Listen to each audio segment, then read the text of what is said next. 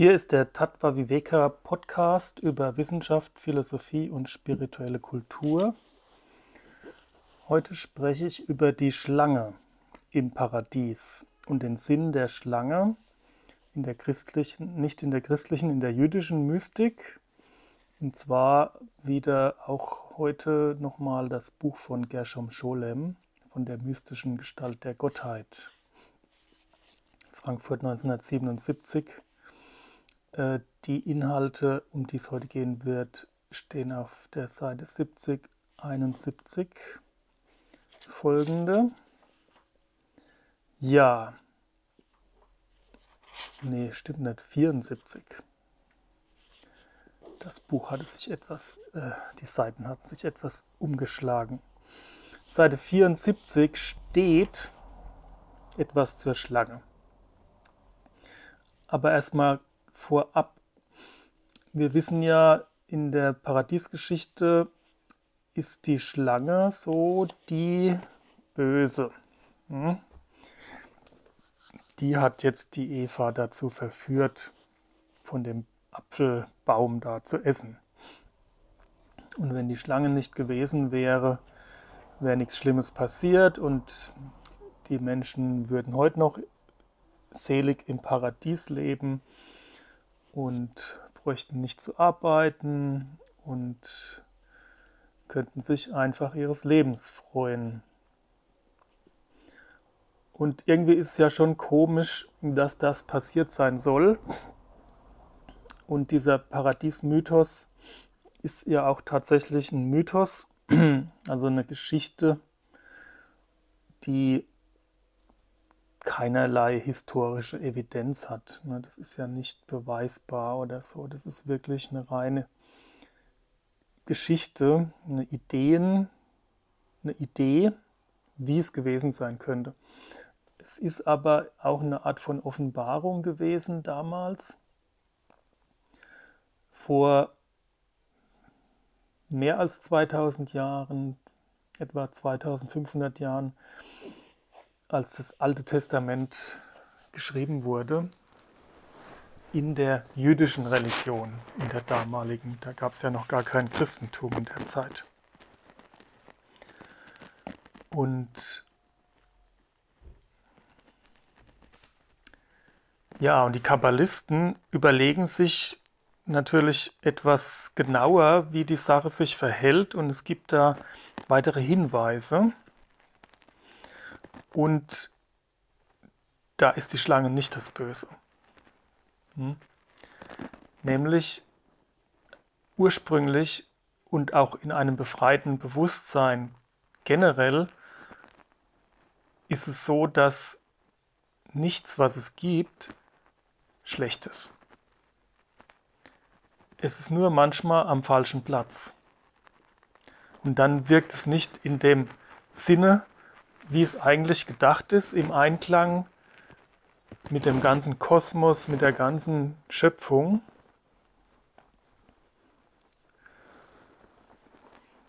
Und wird dann, ja, böse, ja, irgendwie, also treibt dann sein Unwesen.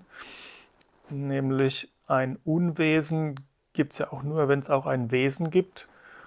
Und alles, was ein Unwesen ist, ist in dieser Vorstellung auch irgendwann mal ein Wesen gewesen, solange es an dem richtigen Ort innerhalb der Schöpfung seinen Platz einnimmt und dort im Sinne des Ganzen wirkt. So lesen wir nämlich im Bahir. Warte mal, ist das das Bahir? Ne, das ist Gita Killers Abhandlung über das Geheimnis der Schlange und des Gerichts über sie. Gita Killer, weiß nicht, 13. Jahrhundert oder so, also ein ganz alter Kabbalist. Lesen wir folgendes: Zitat: Wisse, dass die Schlange von Anbeginn ihrer Erschaffung an etwas Wichtiges und Notwendiges für die Harmonie der Schöpfung darstellte, solange sie an ihrem Orte stand. Sie war ein großer Diener, der erschaffen war, um das Joch der Herrschaft und des Dienstes zu tragen. Ihr Haupt überragte die Höhen der Erde und ihr Schwanz reichte in die Tiefe der Hölle. Denn in allen Welten hatte sie einen angemessenen Ort und bildete etwas ungemein Wichtiges für die Harmonie aller Stufen, einer jeden an ihrem Ort. Und das ist das Geheimnis der Himmelsschlange, die aus dem Buch der Schöpfung bekannt ist, die alle Sphären des Himmels in Bewegung setzt und ihren Umlauf von Osten nach Westen und von Norden nach Süden bewirkt.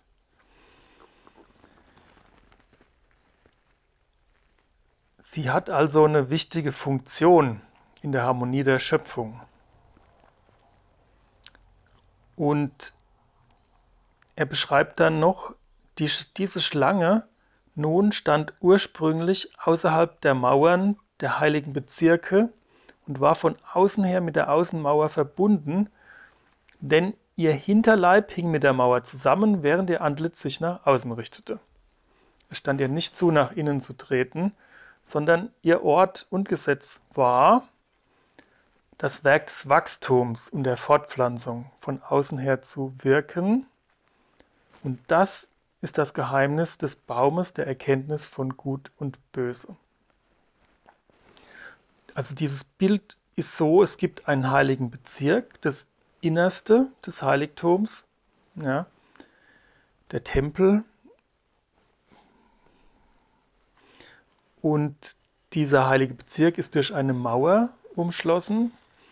Und außerhalb dieser Mauer ist diese Schlange, die mit ihrem Hinterleib mit dieser Mauer verbunden ist und mit dem Gesicht nach außen schaut. Hm? So.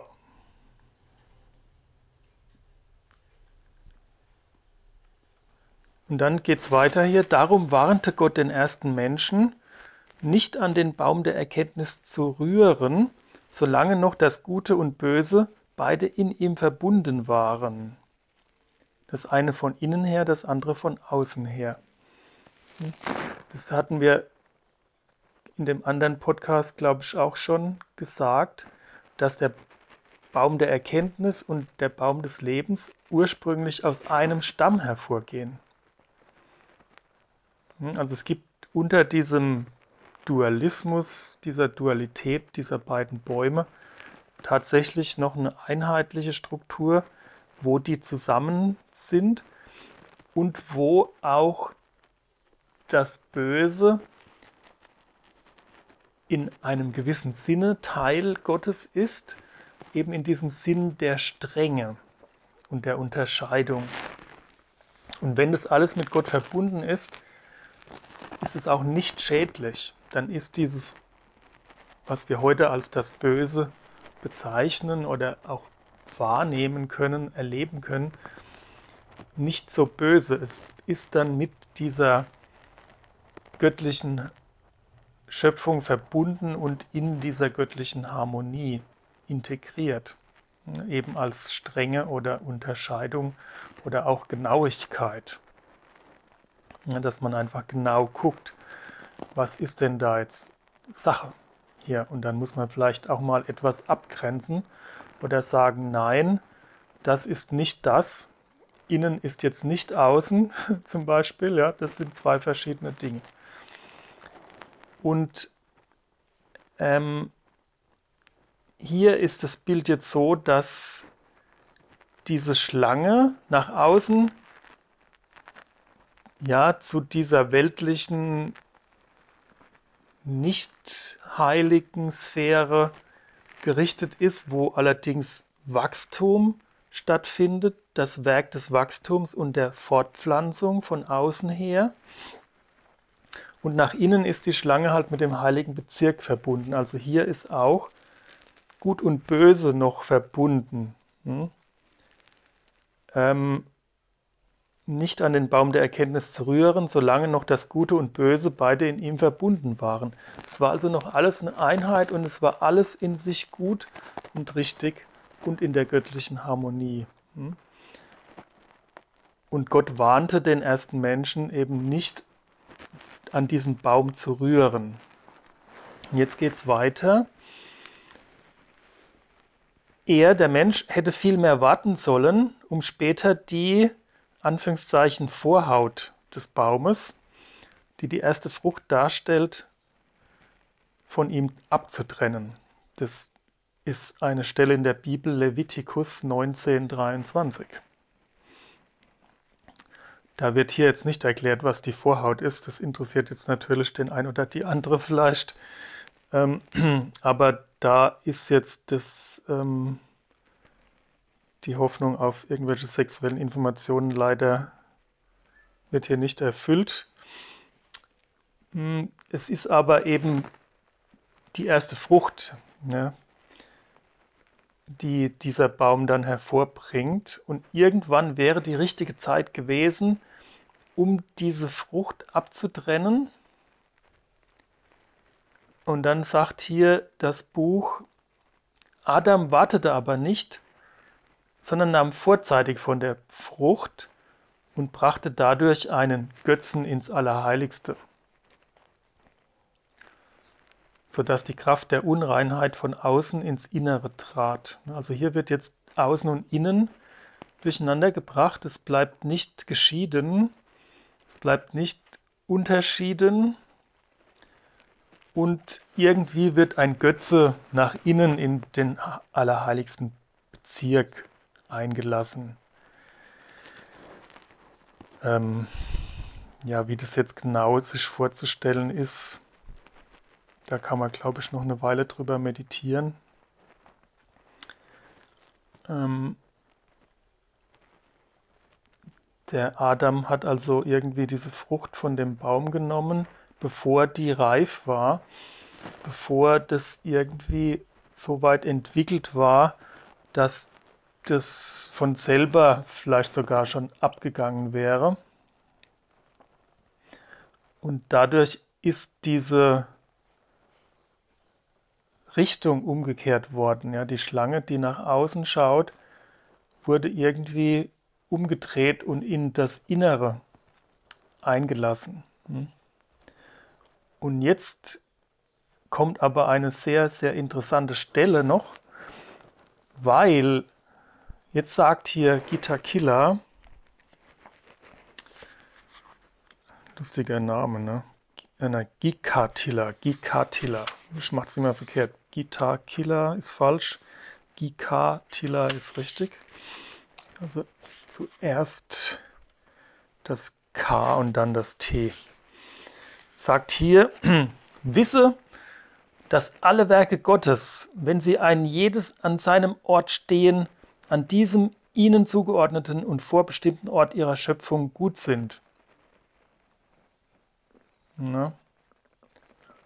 Wenn sie sich aber empören und ihren legitimen Ort verlassen, so sind sie böse. Und darum, darum heißt es in Jesaja 45,7, der Harmonie herstellt und das Böse schafft. Ähm, also wichtig finde ich hier, dass alles an seinem richtigen Ort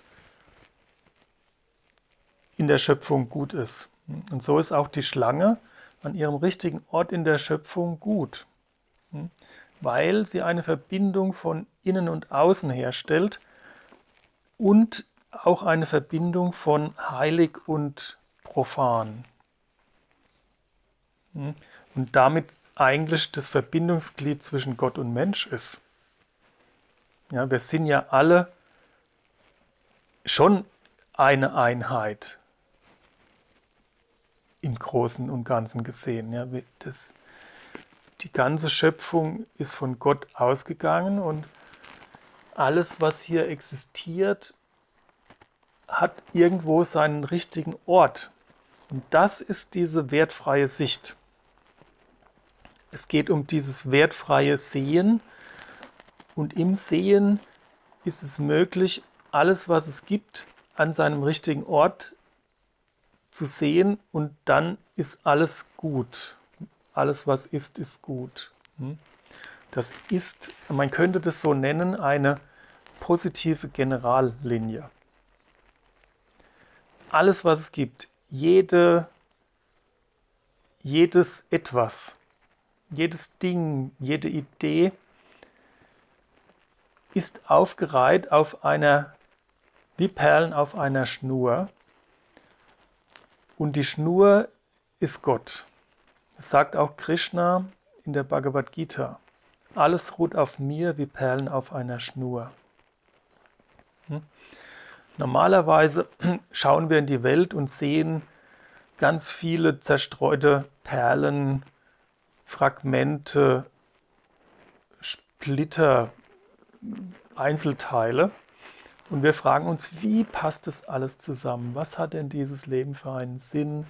Warum passiert das und das? Und was soll ich hier tun? Warum bin ich überhaupt hier? Also wir fragen immer nach diesem Sinn und können uns das irgendwie nicht erklären. Wir kriegen diese ganzen Sachen nicht rund.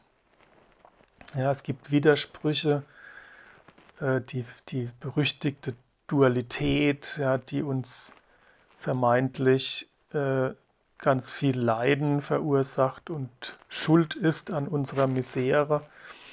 Äh, in vielen spirituellen Traditionen und auch in der Esoterik ist oft die Dualität so das Böse, ne? das, was unser Leiden verursacht und schuld ist an allem. Aber die Dualität ist auch gut, ja? an ihrem richtigen Ort. Und das Problem ist eher diese Abtrennung von Gott. Und dann wird aus dieser Kette, aus dieser wunderschönen Perlenkette, äh, eine, eine zufällige, zusammengewürfelte Menge von Einzelperlen, die einfach durcheinander kullern und keine Ordnung mehr haben. Und dann sind wir verwirrt. Und das finde ich ist ein wunderschönes Bild, eine schöne Erklärung dafür, was das Böse ist. Und hier jetzt auch konkret mit der Schlange, ja, wo auch die Schlange eben nicht die Böse ist, so wie das in dem einfachen Volksglauben oft moralisch mit erhobenem Zeigefinger dargestellt wird, ja. So dieser einfache Moralkodex, was ist das Gute, was ist das Böse und wenn du das Böse tust, kommst du in die Hölle und wenn du das Gute tust, kommst du in den Himmel. Das ist irgendwie so für einfache Menschen gedacht, ja, für die es erstmal wichtig ist, so eine, eine Orientierung zu kriegen, wo muss ich hin, was darf ich tun, was nicht, aber noch nicht jetzt so weit gegangen werden kann, das alles zu erklären hm?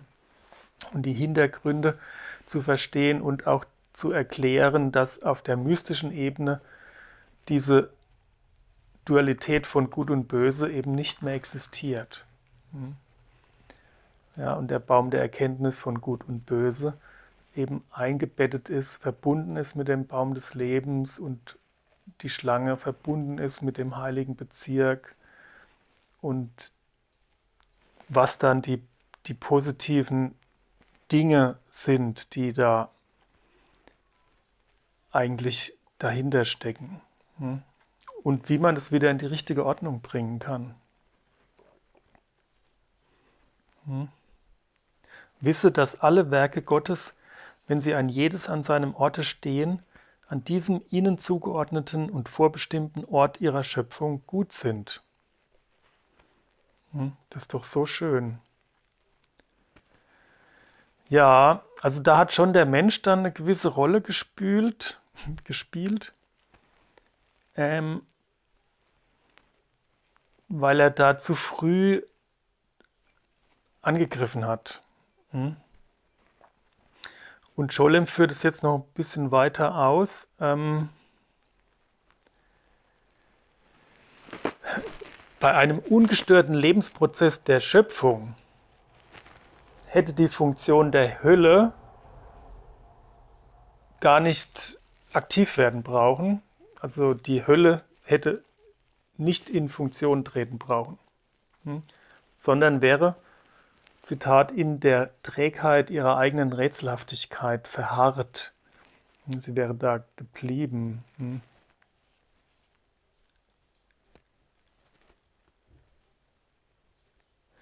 Das eigentliche Prinzip der Schlange ist hier, so sagt er, das Prinzip der Veräußerlichung von Gottes Schöpferkraft. Hm? Also die eigentliche Idee ist, dass das, was im Inneren Gottes sich befindet an Weisheit und an Leben und Ewigkeit und eben die ganzen göttlichen Prinzipien, Schönheit, Wahrheit, Liebe, dass sich das veräußerlicht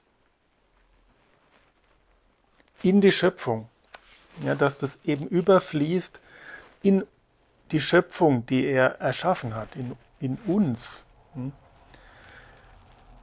Und man sieht hier, um diese ganze Erklärung überhaupt geben zu können, braucht es diese Unterscheidung in Innen und Außen. Und es ist auch das grundlegende Lebensprinzip, ja. Ähm, jedes Lebewesen hat ein Innen und ein Außen und eine Haut, die das voneinander abtrennt. Und tote Dinge haben diese Innenseite nicht. Hm? Das fängt schon an mit einer einzelnen Zelle, die eine Membran hat und in der Zelle innen ist was anderes wie außen. Und deswegen ist es eine lebende Zelle. Und dann haben wir zum Beispiel einen Baum, der hat eine Rinde, eine Nuss, die hat eine Schale, ein Mensch, der hat eine Haut. Überall jedes Lebens Lebewesen ist auf diesem Prinzip aufgebaut. Außen Haut, Membran, Schale, Rinde und innen. Also außen, innen und das, was dieses voneinander trennt. Und hier ist ja auch die Trennung positiv. Hm? Ohne Trennung kein Leben. Kein Leben. Ist doch auch eine interessante Überlegung. Also wenn man schon wertfrei die Welt betrachten will, dann sollte man doch bitte alles wertfrei betrachten, beziehungsweise in dem Sinne, dass es seinen Ort hat, hm, dass es irgendwo seinen sinnvollen Ort hat und, und gut ist in der Position, wo es sich da befindet. Ja, gut ist ja auch eine Wertung, aber das ist nicht dieses Gut, was dem schlecht oder böse entgegensteht, sondern das ist eher so ein Gut im Sinne von, es ist. Und wir müssen es gar nicht bewerten. Es, es existiert. Es ist positiv. Ja. Positiv heißt, dass es existiert, dass es da ist, ja, dass es sichtbar ist, dass es fassbar ist. Ähm, also ein wertfreier Begriff von gut könnte man sagen. Und da ist auch die Trennung positiv, also sie existiert irgendwo an einem sinnvollen Ort. Hm? Ähm, und dann geht er noch weiter hier, Scholem. Ähm,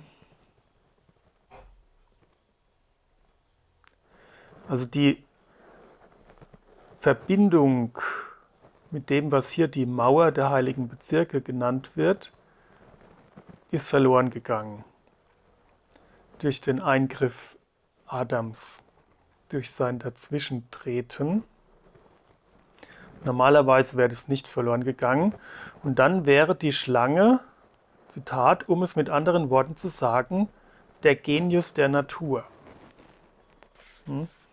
Also nicht die Natur an sich, sondern der Genius der Natur. Das heißt, dieser Geist, ja, der Schöpfergeist in der Natur. Hm? Also das Ganze, was in Gott, im Innern Gottes existiert, im heiligen Bezirk, läuft über, über diese Mauer nach draußen oder diffundiert durch diese Mauer nach draußen in die Schöpfung, in die Natur und belebt die Natur. Ja? Und der Genius der Natur ist dieser innere Naturgeist. Die Naturgeister, äh, das, die, die Vitalität, die Lebenskraft in der Natur, in allem, was da blüht und wächst und gedeiht. Hm? Und die Schlange ist eben dieser, diese Verbindung und dieses irdische, materielle. Und es gibt ja sehr schöne ähm, Bilder, Metaphern zur Schlange, dass sie eben auch diese Wellenbewegung ist oder die Spiralbewegung. Die Schlange rollt sich ein wie eine Spirale oder bewegt sich fort in Wellen. Und das ist die Grundstruktur in allen Formprozessen und Bewegungsprozessen in der Natur, im Wasser, in der Luft, ja. Auch die Pflanzen und Tiere und der, der Mensch beruht auf Spiralformkurven und Raumkurven. Also wir haben ja gar keine geraden Linien an unseren Körpern, ja. Die Gerade ist die totale Ausnahme der Regel ist eigentlich auch eine Kurve, halt nur eine spezielle Kurve, aber eigentlich bestehen wir nur aus Kurven. Und diese Kurven, die sind immer irgendwie so spiralmäßig, dass die also jetzt nicht wie ein perfekter Kreis sind, sondern wie so eine Hyperbel oder eine Ellipse und so. Also ein bisschen asymmetrisch oder eben eine Hyperbelform oder Parabelform. Und das lässt sich, das wird tatsächlich auch in manchen Mythologien mit der Schlange, mit der Weltenschlange zum Beispiel im nordischen Mythos der Edda, aber auch in den vedischen Schriften gibt es auch diese Weltenschlange Ananta Shesh, auf dem der Kosmos ruht. Also es ist auch viel verbreitet. Ne? Also die Schlange hat da auch eine ganz heilige Funktion. Und deswegen ist es total sinnlos, ähm, diesen naiven Volksglauben ähm, zu glauben, dass die Schlange einfach nur das Böse ist oder verantwortlich für den Sündenfall ist und mir unser Unglück verursacht hat.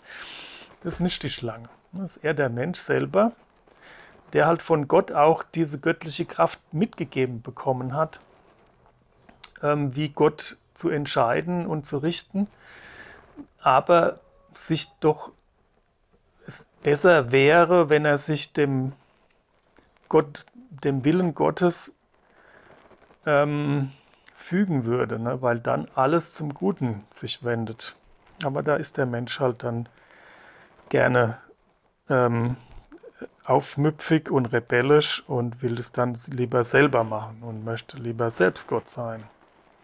Ist ja auch schöner, ne? dann dreht sich dann alles um einen selbst und alle müssen mir dienen. Äh, und dann ist man dann der König in, im eigenen Reich. Ne? Das funktioniert bloß nicht so gut, weil hier ganz viele von diesen kleinen Göttern rumlaufen. Äh, jeder denkt, er ist Gott, aber jeder hat natürlich den Wunsch, dass der andere ihm dient. Aber umgekehrt will der andere natürlich, dass der eine ihm dient. Ja? Und dann gibt es ständig Streit, wer dient wem. Und dann gibt es halt dauernd Ärger. Ja, und dann sagt er hier noch, der Scholem, in der Verkehrung des menschlichen Willens wurde auch ihre Richtung verpervertiert, die Richtung der Schlange. Und statt ihrer Funktion im Äußerlichen gerecht zu werden, suchte sie ins Innere der heiligen Bezirke einzudringen. Sie maßt sich eine Stellung an, die ihr nicht zukommt. Und es ist diese Verkehrung der Richtung ihrer Aktivität, die aus dem, Bös, die aus dem guten Genius der Natur den luziferischen Träger des Bösen und seiner demiurgischen Anmaßung macht. Dies war die paradoxe Antwort auf die alte Frage, wie eigentlich die Schlange ins Paradies gekommen sei, wo sie doch nichts zu suchen hatte. Also die Verkehrung der Richtung ihrer Aktivität und dadurch wurde der Genius der Natur zum luziferischen Träger des Bösen. Und die demiurgische Anmaßung, der Demiurg ist so der sekundäre Schöpfer in der Gnosis, also er ist der erste Schöpfer, ist Gott, und der zweite Schöpfer ist so ein Demiurg. Das ist so ein, auch wie Gott, aber so ein, einer, der sich schon gegen die Schöpfung Gottes auflehnt und selbst Gott sein möchte und diese Schöpferkräfte für eigene Zwecke missbraucht. So. Ne, das ist so, diese Kräfte gibt es ja, so wie es zum Beispiel die Atomenergie gibt. Man kann Atome spalten und dann wird unheimlich viel Energie frei. Dann kann man seine Waschmaschine betreiben oder seine Leuchtreklame oder was man immer auch hat. Aber es ist ein Eingriff in die Natur mit sehr, sehr hohen Risiken und mit einer Freisetzung von Radioaktivität, die unheimlich schädlich für Leben ist, ja, sehr zersetzend, ähm, zerstörerisch ist und auf Jahrhunderte und manchmal Jahrtausende hinaus äh, diese Gefährlichkeit und Giftigkeit behält, ja, die Radioaktivität. Also ähnlich gibt es eben diese Schöpferkraft in der Natur und der Mensch versucht an diese Kraft ranzukommen, um die seinen eigenen Zwecken zu unterstellen. So wie diese Atomenergie, aber so allgemein mit der ganzen Schöpfungskraft will es der Mensch. Und auch die Magie wird dann hier äh, bekanntermaßen, also das ist traditionell so in der jüdischen Religion, dass ähm, die nicht so gut auf die Magie zu sprechen sind. Die Christen auch nicht. Ähm, und für die Juden auf jeden Fall ist das so eine Art Blasphemie oder Ketzerei. Das ist ein Vergehen gegen Gott, weil dieser Magier eben ein Demiurg ist, so ein zweiter Schöpfer, der die Schöpfungskraft für seine eigenen Zwecke kontrollieren möchte, ne, um irgendwas zu zaubern. Also das ist eine Anmaßung, ne, sagt er hier. Hm. Ja, und dies war die Antwort auf die paradoxe Frage, warum, nee, die paradoxe Antwort auf die alte Frage, wie eigentlich die Schlange ins Paradies gekommen sei, wo sie doch nichts dort zu suchen hatte. Tja. Ja, und da gibt es eine Polarität von Gut und Böse. Und diese Polarität aufzulösen, nochmal ein Zitat, ihre unendliche Spannung zu beseitigen, ist für den Kabbalisten das Ziel des Lebens im Sinne des Judentums. In diesem Sinne danke ich fürs Zuhören und freue mich über Rückmeldungen oder wenn ihr dann Podcast abonniert. Mein Name ist Ronald Engert. Bis dann.